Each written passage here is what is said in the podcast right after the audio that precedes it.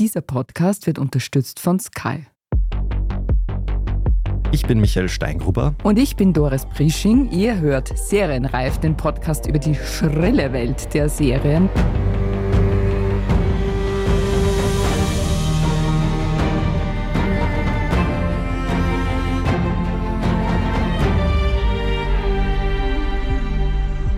Wir sprechen heute über Drag Race Germany.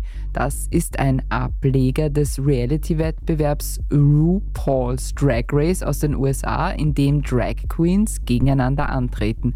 Das Format ist mittlerweile zum internationalen Franchise geworden. Genau, wer mehr über Drag Race als Popkulturphänomen erfahren will, hört sich am besten die Serienreif-Folge dazu an. Ihr findet sie in den Show Notes. Aber jetzt wollen wir uns voll und ganz auf die deutschsprachige Staffel konzentrieren, die zurzeit auf Paramount Plus streambar ist. Mit dabei sind auch zwei Queens aus Österreich und eine davon ist heute bei uns zu Gast. Hallo Metamorkid. Oh, servus Christi Gutschatz aus. Hallo Metamorkid, erzähl uns mal in zwei bis drei Sätzen, Worum geht es bei Drag Race Germany? Worum geht es bei Drag Race Germany? Weil im Grunde genommen ist es eine Reality-Television-Show, wo es darum geht, dass die talentiertesten Drag Queens im deutschsprachigen Raum gegeneinander antreten in verschiedensten Disziplinen. Alles, was eine Drag Queen jemals machen würde oder auch nicht machen würde, wenn man sie ganz ehrlich sagen, wird als Herausforderung an dich gestellt und was es aber auch ist, ist eine Plattform für queere Geschichten. Also wir können auch erzählen von unseren Struggles, von unseren Erfolgsmomenten. Es ist eigentlich ein Tagebuch queerer Menschen, wenn man es ehrlich sagen. Genau, und bei dem Original aus den USA und auch Ablegern wie Großbritannien oder Australien ist ja die legendäre Drag Queen RuPaul Gastgeberin und Hauptjurorin, wenn man so will. Aha. Bei der deutschsprachigen Variante kommt sie nicht vor. Wer ist denn da die Jury? Wir haben die wunderbare Barbie Breakout, eine absolute Ikone im deutschsprachigen Raum und jemand, der so aktivistisch unterwegs ist und im Laufe der Serie für mich einfach zu einer wahnsinnig starken Mutterfigur geworden ist, weil sie so supportive war gegenüber uns. Dann haben wir Diane Brill, die einfach nur iconic ist. Mhm. Ich glaube, sie weiß nicht immer genau, wo sie gerade ist oder was sie gerade macht und vor allem nicht, was sie sagt, aber sie hat einen Spaß dabei und sie schaut gut aus. Das ist schon mal viel wert. Und dann haben wir den Gianni Jovanovic. Das ist ein Aktivist aus Deutschland, der für Roma und Sinti sich sehr viel eingesetzt hat und auch ein Buch geschrieben hat und auch eben aktivistisch unterwegs ist. Die Diane Brill war ja, glaube ich, befreundet mit Andy Warhol in den 70ern oder so, in oh, New York ja. sehr aktiv, oder? Der Andy Warhol hat Diane Brill zur Königin der Nacht gekürt von New York und sie ist die Muse von Terry Mugler und sie hat mit Jean-Paul Gaultier gearbeitet und wie wir jetzt die Premiere gehabt haben in Berlin, haben wir mehr mit ihnen sprechen können, weil natürlich währenddessen wir das drehen, können wir mit den Judges nicht sprechen, weil das wäre mhm. ja irgendwie unfair. Aber dann bei der Premiere waren wir im gleichen Hotel und haben ein bisschen mit den Judges reden können und die Geschichten, die diese Frau hat, die sind so faszinierend. Und das hat mir dann wieder dazu gebracht, dass ich sage, oh ja, deswegen bist du Judge, weil ich meine, du hast so viel erlebt und erreicht. Und Was zum Beispiel? Sie hat uns erzählt, dass sie eine Show gelaufen ist für Jean-Paul Gaultier und Terry Mugler und Jean-Paul Gaultier haben sich treffen müssen, um darüber zu sprechen, ob Diane das machen darf, weil sie war ja das Aushängeschild für Mugler. Und wenn sie jetzt auf einmal für jemand anderen läuft, ist das irgendwie voll schwierig. Und stell dir mal vor, es treffen sie zwar der größten Designer der Welt wegen dem, ob du vom Laufsteg ja, laufen ja. sollst oder nicht. Also, es ist fucking iconic. Mhm, Wahnsinn. Also, das heißt, die Jury eine Top-Besetzung, eine total begehrenswerte Show eigentlich mit einem ganz, ganz großen Vorbildnamen. Wie kommt man in sowas rein? well, im August letzten Jahres ist online auf einmal gekommen, wir suchen die beste Drag Queen Deutschlands. Und ich war so, weil ich lebe nicht in Deutschland aber ich bin eine wahnsinnig gute Drag Queen und ich kann Deutsch sprechen. dann haben wir gedacht, ja, bewirb mich halt einmal. Und da hast du einfach so ein Formular ausfüllen müssen, dann hast du ein Video schicken müssen, so ein zehnminütiges Bewerbungsvideo, wo sie genau, also das ist genau abgesteckt, was du machen musst in diesem Video. Und dann beginnt halt dieser Bewerbungsprozess. Der ist sehr langwierig, der ist sehr intensiv.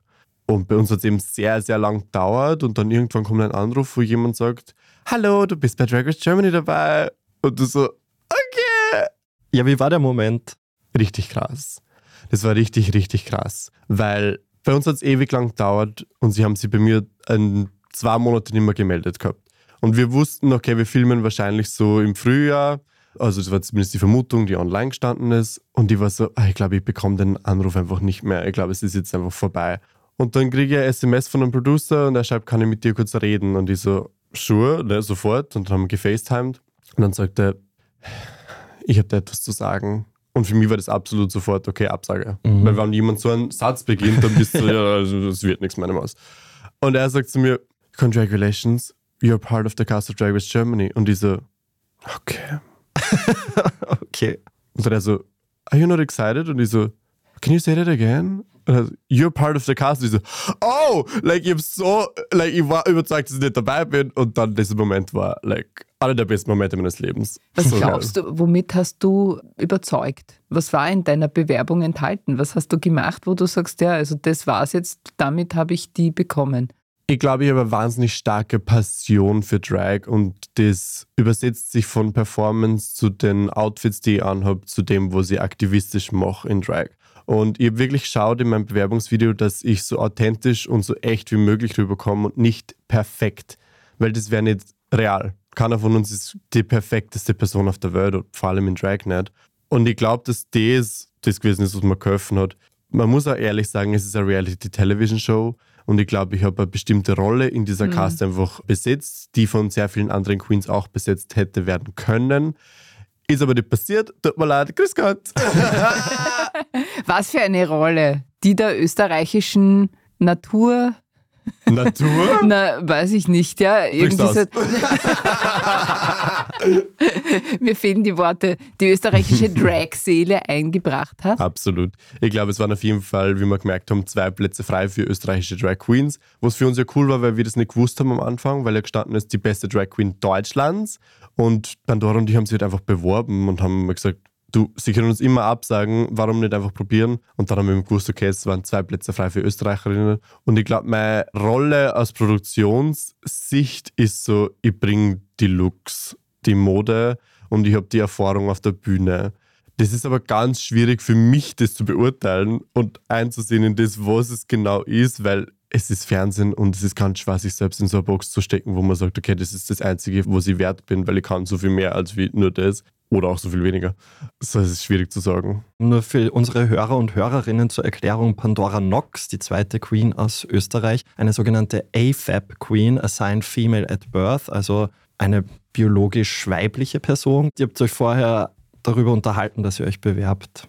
Oh, absolut. Mhm. Ich kenne die Pandora seit Jahren und wie die Opportunity gekommen ist, war erstens einmal die ganze Wiener Drag-Szene so, okay, wir bewerben sie bei Drag Race. Natürlich, let's just try it out. Und mit Pandora, wie wir dann den Call bekommen haben, uh, Inside Tea. Du darfst ja nicht miteinander reden drüber. Mhm. Du darfst ja nicht sagen, dass du bei der Show dabei bist. Du dürftest das eigentlich gar nicht deinen engsten Familienmitgliedern so sagen. Theoretisch. Ich habe gleich Pandora angerufen und war so, und wie schaut's aus? Machen wir's? Und sie war so, ja, wir machen's. Und ich so, oh mein Gott, wie geil. Also es war echt cool. Und es ist auch cool, jemanden dort gehabt zu haben, den man kennt, wo man weiß, man kann sie irgendwie aufeinander verlassen. Und das war sehr emotional gut für uns. Und du hast jetzt schon gesagt, man darf sich eigentlich nicht drüber unterhalten, aber natürlich, du kriegst dann den Anruf und dann muss man sich irgendwie vorbereiten. Ja. Wie viel Zeit hat man da zur Vorbereitung und wie schaut die aus? Ich darf nicht genau sagen, wie lange wir Zeit gehabt haben, aber nicht lange. Mhm. Für das, was sie von uns verlangen. Das mit dem, dass man es niemandem erzählen darf. Wenn ich ein paar Wochen weg bin und ich sage meiner Mama nicht, wo ich bin, aber das, ist ja, das geht nicht. Und wenn du beim Designer zwölf Looks bestellst nach Kategorien, dann können sie es auch eins plus eins zusammenzählen. Die Vorbereitungszeit ist sehr wenig. Wenig Zeit für sehr, sehr viel zum Umsetzen und das war echt so richtig harte Zeit. Und das Ding ist auch das, was die Leute nicht sehen, ist, wir arbeiten schon wochenlang an dieser Show, wenn wir zum ersten Mal reingehen. Und für die Leute ist so, du gehst gerade rein, jetzt beginnt die Show, es ist frisch. Wir sind gerade komplett fertig von like schlaflosen Nächten, die nacheinander stattfinden. Und dann startet das Ganze erst. Das, das ist echt arg, ja. Der Aufwand ist ja irre, ja. Also das ist wirklich, also ringt einem totale Bewunderung ab, also mir zumindest. Ich glaube allen anderen auch. Jetzt noch einmal eben, wie schaut die Vorbereitung wirklich aus? Also wann kriegt ihr welche Informationen? Du wirst jetzt nicht alles sagen dürfen, was wir gerne wissen wollen, aber zumindest gib uns ein paar Hinweise, bitte. Du bekommst natürlich eine Liste, wo drauf steht, was sollst du ungefähr mitgeben.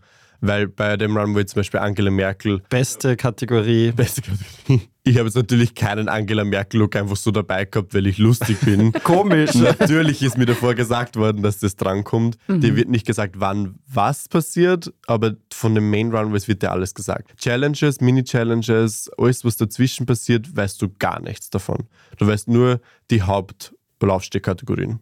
Okay, aber Angela Merkel, wir müssen noch über Angela Merkel oh äh, sprechen. Wie kam es denn da zu deinem Outfit? Vielleicht kannst du noch kurz hm. sagen, wie das ausgeschaut hat. mein Angela Merkel-Look war ein Replika von einem Kleid, das sie angehabt hat bei den Wagner Festspielen. Schau, ich habe die Kategorie gekriegt und ich habe mir gedacht, oh Gott. Also Angela Merkel ist super lustig, voll, like, super cool für eine Mini-Challenge vielleicht, aber das ist halt jetzt nicht die Mode-Ikone, wo du sagst, hey, da kann man Lux nach Lux nach Lux ausreißen. Und dann war ich so, ja, mach mal Kleid einfach komplett nach, weil dann kann man keiner was sagen, weil es ist das gleiche Kleid, was müssen wir sagen dazu? Sie haben sehr viel zum Sagen gehabt. Aber ja, also das war, das war wie ein Fiebertraum. Vor allem, du sitzt halt dann beim Essen und dann sitzen da zehn Angela Merkels, die gerade irgendwie Hühnchen und Reis essen. und es ist like das Normalste der Welt und du denkst so, was ist mein Leben eigentlich gerade?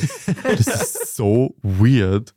Aber ja, es ist halt, ja, Drag Race ist auch politisch und ich glaube, sie wollten einfach auch ein Statement setzen. Aber da muss man sich ja total wegschmeißen vor lauter Lachen, oder? Wenn man oh eben gerade da sitzt, oder? Und einem neuen Angela Merkels entgegen. Das war so geil. Und das das Iconic-Ding an dieser Episode bis heute finde ich es so lustig, dass die Judges es so ernst genommen haben. die haben dieses Judgment so ernst ja. genommen von welcher Angela Merkel ist gut. Na, keiner ist gut, obviously. Das ist ja im echten Leben so. Entschuldigung. Und sie aber voll so, welcher ist der beste Angela Merkel? Und ich so, ähm, schauen wir sie um aus. Äh. Aber was man schon sagen muss, ist, dass einfach die Qualität der Kostüme, der Perücken, der Accessoires alles total hochwertig ist. Mhm. Auch bei der Angela Merkel Challenge. Da steckt viel Geld dahinter. Wie viel muss man da budgetieren, wenn man bei Drag Race mitmacht? Investieren eher wahrscheinlich. Mm, ich finde, es kommt voll drauf an. Wir haben in der Cast Leute gehabt, die unter 5000 investiert haben und wir haben Leute Wirklich? gehabt, die wahrscheinlich so 20.000 investiert haben. Das kommt ganz drauf an, weil du kannst vieles selbst machen. Es kommt drauf an, wie dein Netzwerk ist, ob die Designer, mit denen du arbeitest, sind das Freunde von mir, wo ich sage, okay, das geht leicht, dass die was Cooles machen für mich. Oder habe ich dieses Netzwerk nicht und muss sehr viel Geld bezahlen für Sachen. Drag Race ist extrem teuer. Ich habe Glück gehabt, weil ich ein wahnsinnig gutes Team gehabt habe habe viel Geld in die Hand genommen dafür, aber ich habe ein Team gehabt, das mit mir gearbeitet hat, die was alle gesagt haben, okay, wir schauen, dass wir die wahnsinnig gut aussehen lassen beim Runway und wie wir das Ganze dann finanzieren, das schauen wir sich dann später an. Weil jetzt geht es gerade darum, dass wir Wien repräsentieren, österreichisches Drag repräsentieren auf einer Plattform, die es so noch nie davor gab. Und mittlerweile habe ich alles zurückgezahlt. und bin schuldenfrei. Gratuliere. Ein Hinweis darauf, dass du vielleicht gewonnen hast und 100.000 Euro bekommen hast. Dürfen wir natürlich nicht sagen. Ich weiß nicht, ob du das sagen darfst, aber online heißt es, ihr habt in Kolumbien gedreht. Stimmt das und wieso ausgerechnet Kolumbien? Wir werden es nie erfahren. Das heißt, du darfst vertraglich geregelt nicht darüber sprechen? Nein. Wobei eben man sagen kann, jeder weiß, dass es in Kolumbien gedreht wurde. Das ist kein Geheimnis. Also eben, wenn man online ein bisschen recherchiert, steht das überall. Aber ja. ja. Nicht offiziell. Nicht offiziell. Alles klar. Damit hat sie die Frage auch beantwortet. Ne? Es wird immer von Knebelverträgen mhm. gesprochen. Siehst du das aus deiner Position auch so? Ist es ein Knebelvertrag? Ich persönlich finde das gar nicht. Ganz im Gegenteil. World of Wonder, die Produzenten von Drag Race, geben uns als Queens ja eine extreme Plattform.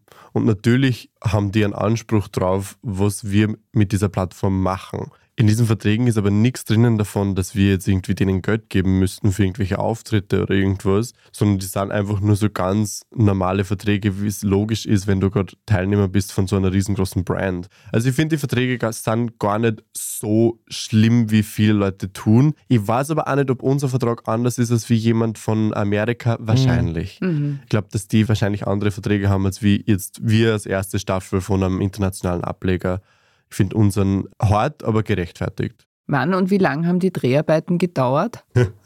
das ist eine wahnsinnig gute Frage. Aber nein, es sind keine Knebelverträge. Gut, nächste Frage. Wie läuft so ein Drehtag ab? Hm. Auch eine gute Frage. Ihr habt's ganz schön. Hallo, meine lieben Behind-the-Scenes-Informationen. Du hast ein wahnsinnig tolles Frühstücksbuffet, das ich wirklich manchmal vermisse. Oh, das war richtig geil. Mm, das war richtig super. Da, weil du so im Stress auch bist, bist du bei den kleinen Dingen dann sehr. In der Früh ist wann? Das kommt drauf an. Meistens sind wir so gegen acht am Set, acht in der Früh schon am Set. Je nachdem, was für Tag ist, was für Episode, wie viel wir drehen müssen an dem Tag natürlich.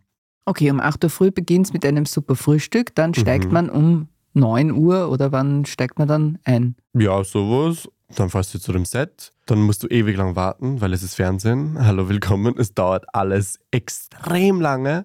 Und dann gehst du einfach deine Schritte halt durch. An einem normalen Tag machst du halt Workroom, dann die Mini-Challenge, die Main-Challenge. Manchmal ist die Main-Challenge auch am zweiten Tag oder an einem anderen Tag. Also es ist interesting.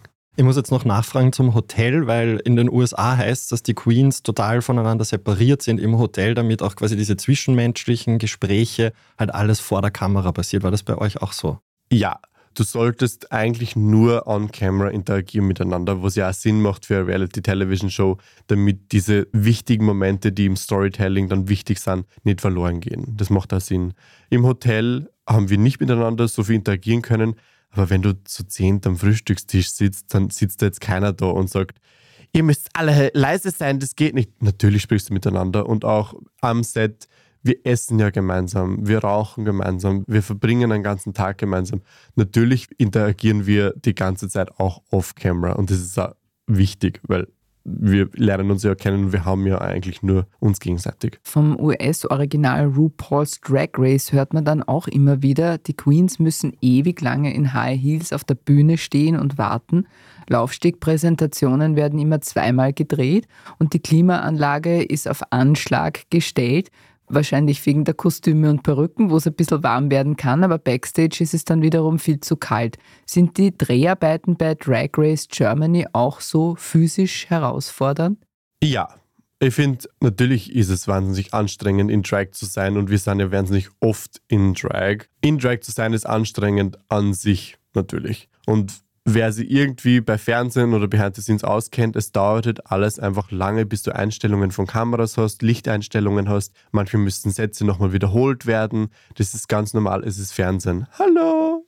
Das ist not live television. Viele Leute vergessen das immer und auch jetzt, wo ich mit sehr vielen Leuten interagiere, die sagen, letztes Mal kommt jemand zu mir und sagt, wieso bist denn du da? Du bist ja gerade im Fernsehen. Ah, super. Und ich so, naja, das ist ja schon gedreht. Achso, ihr fahrt da nicht jede Woche hin. Also manche Menschen haben einfach so eine Auffassung von dieser Show, dass das so ein magical In-Between-Ding ist, wo es super real ist. Es ist physisch herausfordernd, auf jeden Fall. Aber da ist so viel Passion da von uns und so viel Wille zu zeigen, wer wir sind und was wir können, dass das überhaupt nicht schlimm ist im Endeffekt. Du gehst einfach durch hier und du denkst da, ja, aber es ist voll geil, dass ich gerade da sein kann. Also ich denke mir da nicht, "Hä, mir tut es so weh, sondern ich denke mir, oh Gott, meine Mama wird mich sehen im Fernsehen. Ja, klingt sehr anstrengend. Bei uns im Studio ist es ein bisschen gemütlicher, aber Ah, wir ja. gönnen uns trotzdem eine Pause. Bleibt dran, liebe Hörerinnen und Hörer. Bei uns geht es gleich weiter mit liebevollen Beleidigungen, Drag Queen Sprache und dem Leben nach Drag Race.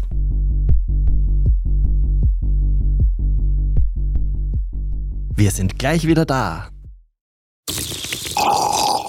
Der letzte Blutstropfen? Oder ein Cocktail unter Palmen? Der Kampf um die Zukunft? Oder ein Feuerwerk der Liebe? Blanker Horror? Oder Heiratsantrag? Egal was du sehen willst, bei uns siehst du alles. Deine Lieblingsserien auf Knopfdruck mit dem Sky Entertainment Plus Paket. Sky, wo Serien zu Hause sind.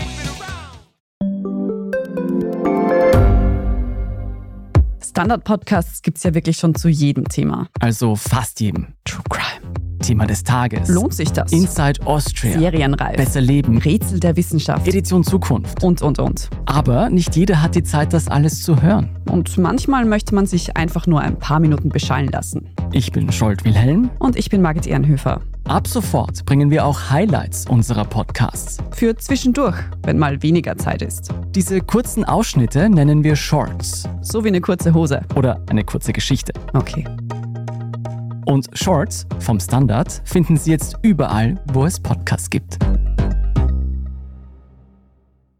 Zum Zeitpunkt der Aufnahme sind wir mitten in der ersten Staffel. Liebe Metamorkid, fühlst du dich authentisch repräsentiert durch den Schnitt? Oh mein Gott, ja. Oh mein Gott, das ist nämlich das Nummer eins Ding, wenn du in so ein Format gehst, ist, dass du, du bist halt ein bisschen ausgeliefert dem, was die Produzenten entscheiden, dass sie von dir zeigen. RuPaul sagt selbst, oh, she wanna blame it on the edit. Und das ist auch ein bisschen wahr, weil wenn du sagst, im Endeffekt musst du auch damit rechnen, dass sie das verwenden, weil du bist im Fernsehen. Hallo! Ich fühle mich bis jetzt wahnsinnig gut dargestellt und glücklich über das, was ich sage. Und wie sie es verwendet haben, muss ich ehrlich sagen. Es ist cute. Ich habe einfach Spaß gehabt an der Show. Einfach wirklich dankbar, dass ich Teilnehmer von Drag Race sein darf. Und das war auch dort so. Und alles, was ich sage, war immer echt und ich war immer äh, ehrlich. Du hast einen sehr berührenden emotionalen Moment auch gehabt. Das war auch echt. Ja. In Episode 2 ist das Thema generell Fetisch gewesen. Und wenn du so Reality-Teile drehst, wie wenn du am Tisch sitzt und du nähst gemeinsam und du redest über Sachen, dann geben dir die Produzenten so ein paar Themenkreise und sagen so, ihr könnt über alles sprechen, zu jeder Zeit. Das ist nämlich auch spannend, weil bei Drag Race hört man oft einmal, dass die Produzenten einem vorgeben, über was du sprichst. Das ist bei uns gar nicht so gewesen. Und da waren eben die Themenkreise, Sexualität, wo es auch immer sprecht, mal bitte drüber. Und wir sprechen halt einfach drüber und dann kommt so die Konversation zu mir und ich habe einfach ganz offen und ehrlich gesagt, ja, ich habe eigentlich nicht wirklich Sex in meinem Leben, was ja absolut okay ist. Mhm. Und dann war es so, ja, aber warum? Und ich war so, weil ich weiß warum, aber will ich jetzt gerade das sagen mit tausend Kameras vor dir? In dem Raum sind ja nicht nur du und die anderen Contestants, das sind ja hundert Leute. Und das war ein schwieriger Moment. Und dann habe ich mir gedacht, nein, es ist wichtig, darüber zu sprechen, weil das ist genau die Plattform, wo es notwendig ist, genau das Thema anzusprechen. In meinem Fall eben Vergewaltigung, Sexual Assault und offen und ehrlich darüber zu sein und einfach meine Emotionen rauszulassen. Weil ich glaube, so viele Menschen fühlen sich immer so, als dürften sie nicht darüber sprechen, weil sie in einer Opferrolle sind oder eben nicht in der Opferrolle sind, weil sie sich selbst schuldig machen dafür, was passiert ist und nicht das Gefühl haben, dass es okay ist, darüber zu sprechen. Es ist ein Tabuthema. Extremes Tabuthema. Sobald du das Wort sagst, wird es still im Raum. Sobald du das Wort in den Medien sagst, ist alles sofort Stillstand. So als würde es nicht existieren, aber es existiert. Und vor allem bei LGBT-Menschen ist es so stark präsent im Leben. Und ich wollte einfach eine Stimme sein dafür auch. Und dabei eine Stimme zu sein, habe ich eigentlich einfach nur meine eigene Geschichte ganz ehrlich erzählt. Und ich habe danach dann so viele Nachrichten gekriegt von Menschen, die gesagt haben, wow, danke, es ist so wichtig, Repräsentation zu haben in so vielen Aspekten von einer LGBT-Experience. Und du hast mir geholfen, Gott, dass ich mich ein bisschen repräsentiert fühle und ein bisschen so fühle, als könnte ich vielleicht drüber sprechen. Ich habe auch Nachricht gekriegt, wie jemand gesagt hat, ich habe gerade meinen Eltern erzählt, was mir passiert ist, weil ich die gesehen habe bei Drag Race. Und das sind die Punkte, wo es wichtig ist. Das ist wichtig. Bei Drag Race und bei Repräsentation in den Medien von unserer Community ist, wenn Leute sich gesehen fühlen und das denen hilft. Hast du die anderen Teilnehmerinnen auch so authentisch repräsentiert gesehen, wie es bei dir gelungen ist? Bis jetzt ja, würde ich schon sagen. Also du hast nur eine Stunde Show und wir filmen heute halt viel länger, logischerweise. Also da geht viel verloren, da geht viel Lustiges verloren, da geht viel an Emotionen auch verloren, weil du einfach nicht die Zeit hast. Du könntest, glaube ich, aus der Show eine 5-Stunden-Version drehen und es wäre immer nur irgendwas dabei, was nicht dann den Cut geschafft hat. Bis jetzt fühle ich mich schon so, als würde jeder ganz gut repräsentiert werden. Manche sind mehr präsent, manche weniger präsent, aber Mir kommt auch so vor, dass, was du vorhin angesprochen hast, in den USA gibt es immer diesen Villain-Edit, oder? Also, dass jemand also als Bösewicht der Staffel geschnitten wird, aber also aus meiner Warte wäre jetzt niemand dabei, der diese Rolle erfüllt. Ja, ich finde da unsere Produzenten, mit denen wir gearbeitet haben, so die Story Producer, die mit uns gearbeitet haben, die haben so viel Respekt gehabt vor diesem Format und vor dem, was wir machen, weil Drag Race ist zwar eine Reality-Television-Show, aber das ist nur was, was anderes. Wir repräsentieren so viel und wir sind im echten Leben halt wirklich Künstler, die so viel weiterbringen auf der Welt und wir sind nicht irgendeine 17-Jährige, die sie jetzt in der Reality-Television-Format gibt, damit sie ein paar Parolinger saufen kann. Ich habe überspitzt ausgedrückt, aber was sie waren. Und die haben halt das voll gecheckt und haben uns da voll unterstützt. Super. Ja. Mit wem hast du dich besonders gut verstanden und mit wem hat die Chemie eher nicht so gut gestimmt? Ich habe mich wahnsinnig gut natürlich mit Pandora verstanden. Pandora und die waren sehr füreinander da. Auch Yvonne Nightstand, Kelly Hilton liebe ich extremst.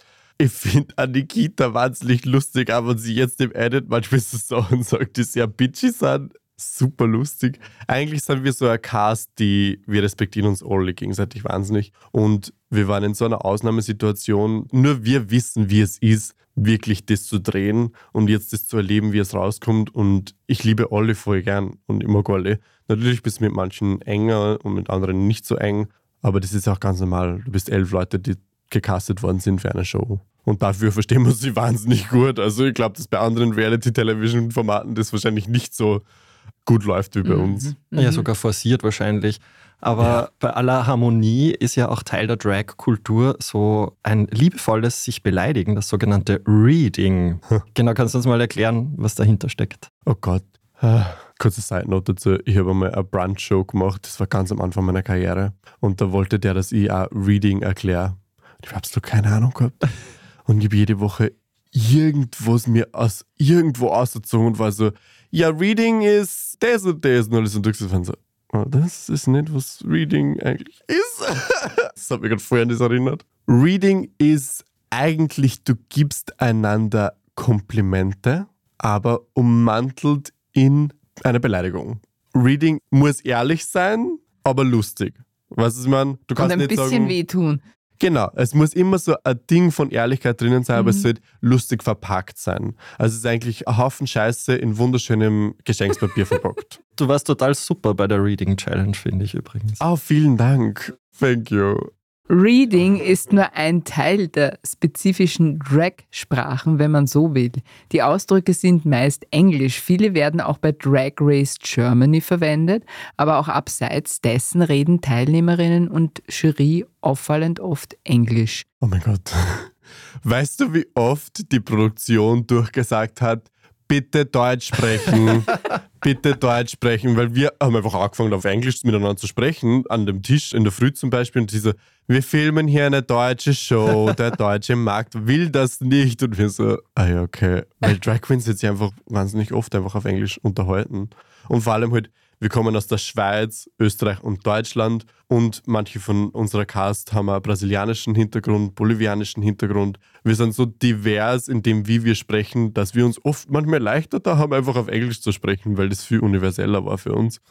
Ja, das gehört einfach dazu. Drag Queens sprechen oft Englisch. Das sind einfach diese Begriffe, die sie durch Drag Race und durch Ballroom vor allem auch etabliert haben und mittlerweile ja auch in den Mainstream kommen. Weil letztes Mal habe ich gesehen, diese Jugendwörter des Jahres. Und da war eins dieser Jugendwörter, war Slay, oder? Slay. Mhm. Genau.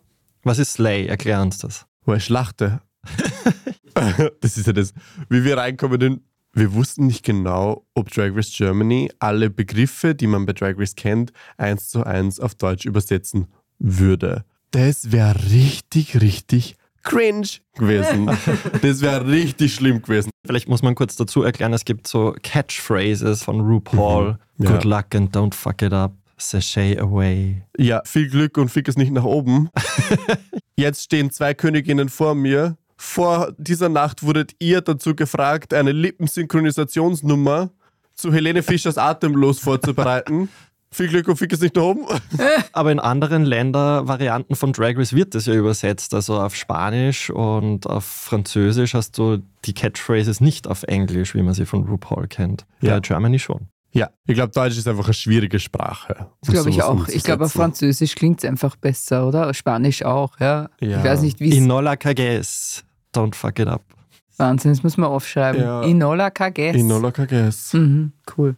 Ja, ich finde es wahnsinnig modern, dass sie entschieden haben, sehr viele Sachen auf Englisch zu belassen, weil es die Show weniger abklatschmäßig wirken lässt. Und vielleicht auch für internationales Publikum. Man kann es ja auch auf World of Wonder Eben. streamen, genau. Und wer bei Drag Race Germany gewonnen hat und die 100.000 Euro Preisgeld bekommt, ist noch offen. Zumindest in den USA gehen aber auch die anderen Queens nicht leer aus. Nämlich durch die Teilnahme allein werden sie bekannter, ihre Terminkalender sind prall gefüllt und sie können höhere Gagen verlangen.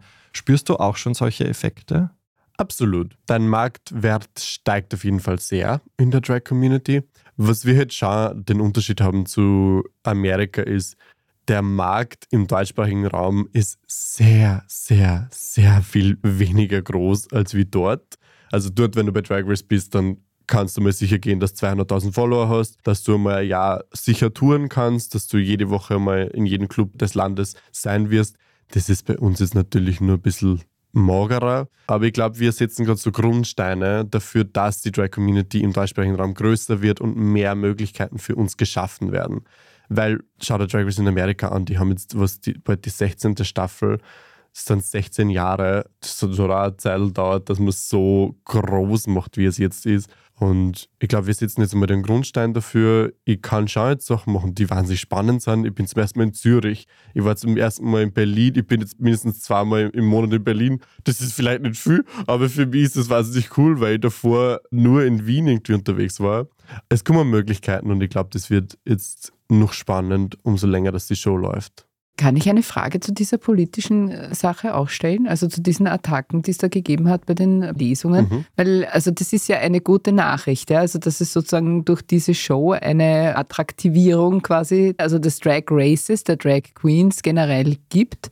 Im Gegensatz dazu zu diesen reaktionären Bewegungen. Wie sind da deine Erfahrungen? Well, ich persönlich habe noch nie eine Kinderbuchlesung gemacht. Ich kenne aber sehr viele Queens, die das gemacht haben und wir haben ja alleine vor ein, zwei Jahren das schon gehabt, dass bei einer Bibliothek die Mauer aufgebaut worden ist und gesagt, drauf gestanden ist No Pride Month mit einer Österreich-Flagge, wo eine Kinderbuchlesung für, von einer Drag Queen stattfinden hätte sollen. Also das ist ja nichts Neues. Und es ist auch nichts Neues, Drag Queens oder die LGBT-Community zu verwenden als ein Ablenkungsmanöver zu dem, was wirklich Probleme in der Politik sind. Weil, sagen wir sie ehrlich, es gibt in Österreich, bis vor dieser Diskussion, die dieses Jahr gestartet hat, hat es zwei Drag Queens gegeben, die vielleicht alle zwei Monate einmal eine Kinderbuchlesung machen. Für ungefähr, sagen wir mal, zehn Kinder, wenn es viel sind. Ganz abgesehen davon, dass eine Drag Queen für Kinder auf gar keinen Fall gefährlich ist. Ganz abgesehen davon, dass beide dieser Drag Queens eine pädagogische Ausbildung gehabt haben und das unter Aufsicht von den Eltern waren. Und nein, nicht jeder schwuler Mann ist pädophil. Ganz abgesehen davon ist es einfach so irrelevant, wenn man sich ganz ehrlich sind, weil das ist nur, du versuchst, Leute zu mobilisieren, um eine Hetze zu starten, um für deine anderen Agendas Leute zu bekommen. Weil wirklich, das ist das Problem in dem Land, das ist das größte Problem, das wir haben, ist, dass eine Drag Queen ein Buch vorliest. Hä? Und ich war dann auch bei dem Protest bei der Rosalila Villa. Und dann auch spannend, die Polizei steht dazwischen zwischen dem Protest natürlich von uns und den gegen Kinderbuchlesungen und gegen Drag Queens und gegen LGBT und gegen Menschenrechte und gegen alles, was irgendwie Freiheit und Moralität hat. Und die Polizei steht aber in Richtung uns. Also sie schauen uns an. Weißt du, man? Und das sind auch wieder so, das sind so Statements. Weißt du, man? Ja. Und können solche Shows was verändern? Absolut. Ich finde, ich habe es am Anfang gesagt, Drag Race Germany ist unter anderem ein Tagebuch für queere Lebensrealitäten. Wir bringen ein bisschen mehr in den Mainstream heran, dass wir eigentlich ganz normale Menschen sind, die einfach wahnsinnig verzeichnet, übertrieben Spaß am Leben haben. Wir sind nicht gefährlich für irgendjemanden. Wir sind einfach nur Entertainer und Aktivisten für das, für was wir einstehen und an was wir glauben. Wir wollen niemandem was wegnehmen, auf gar keinen Fall. Ich will eigentlich einfach nur normal behandelt werden und mein Ding machen. Ich verlange von niemandem, dass es zu einer Drag Queen Show kommt. Ich verlange von niemandem, dass es sein Kind zu einer Kinderbuchlesung bringt. Ich verlange nur von dir, dass wenn ich in die U-Bahn einsteigt, dass du mir ins Gesicht spuckst. Und wenn das eine Frage ist, wo wir uns fragen müssen, hm, ist das okay oder ist das nicht okay, dann ist das Problem nicht mehr bei mir. Was die Verbreitung dieses Gedankens betrifft, kann man vielleicht messen in den sozialen Medien den Erfolg? Wie viele Follower hast du schon dazu gewonnen? Aber es hat sich mehr als verdoppelt seit dieser Show, weil einfach viele, vor allem auch internationale Leute auf einmal jetzt aufmerksam werden auf das, was wir machen. Wir sind auch, unsere Premieren-Episode ist wahnsinnig gut angekommen bei den Critics, also wir sind einer der highest rated Premieren-Episoden der Franchise generell. Also wir kommen super gut an, das ist super spannend. Natürlich ist der Markt ein bisschen anders als wie bei Mexiko oder Brasilien, also Drivers Mexiko, Drivers Brasilien. Die haben halt mittlerweile hunderte tausend Follower. So weit geht es bei uns jetzt noch nicht. Aber wie gesagt, ich glaube, wir legen jetzt einmal den Grundstein dafür, dass es richtig rund geht in den nächsten Jahren bei uns. Ja, vielleicht kommt durch unsere Aufnahme jetzt ja auch noch ein bisschen was dazu bei deinen Followerzahlen. Also liebe Hörerinnen und Hörer, wenn ihr der Queen folgen wollt, at Metamorkit auf Instagram. Und ja, ansonsten war es dann schon wieder mit Serienreif. Danke, liebe Meta, dass du mit Auch uns gesprochen vielen hast. Dank, dass ich da sein durfte. Wir sagen Danke, oder? Aber voll. Faul. Sehr gut. Ja, wenn euch, liebe Hörerinnen und Hörer, dieser Podcast gefallen hat, freuen wir uns über eine 5-Sterne-Bewertung, damit ihr keine Folge verpasst. Abonniert uns, wo auch immer ihr eure Podcasts hört. Wir danken Christoph Neuwirth an den Reglern und euch fürs Zuhören. Bis zum nächsten Mal und frohes Schauen. Bye, bye. Bye, bye. Bye, bye. Und schaut Drag Race Germany, Paramount Plus. Kostet 7,99, ist nicht so teuer.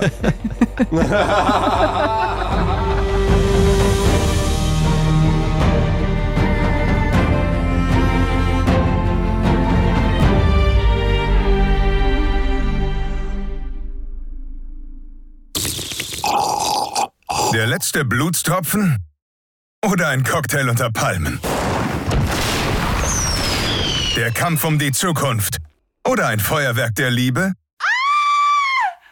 Blanker Horror? Oder Heiratsantrag? Egal was du sehen willst, bei uns siehst du alles. Deine Lieblingsserien auf Knopfdruck mit dem Sky Entertainment Plus Paket. Sky, wo Serien zu Hause sind.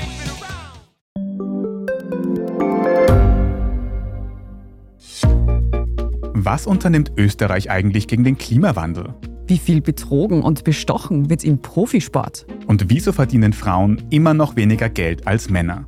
Ich bin Margit Ehrenhöfer. Ich bin Tobias Holub Wir stellen die brennenden Fragen unserer Zeit und die Standardredaktion liefert Antworten. in Thema des Tages von Montag bis Freitag um 17 Uhr, überall, wo es Podcasts gibt.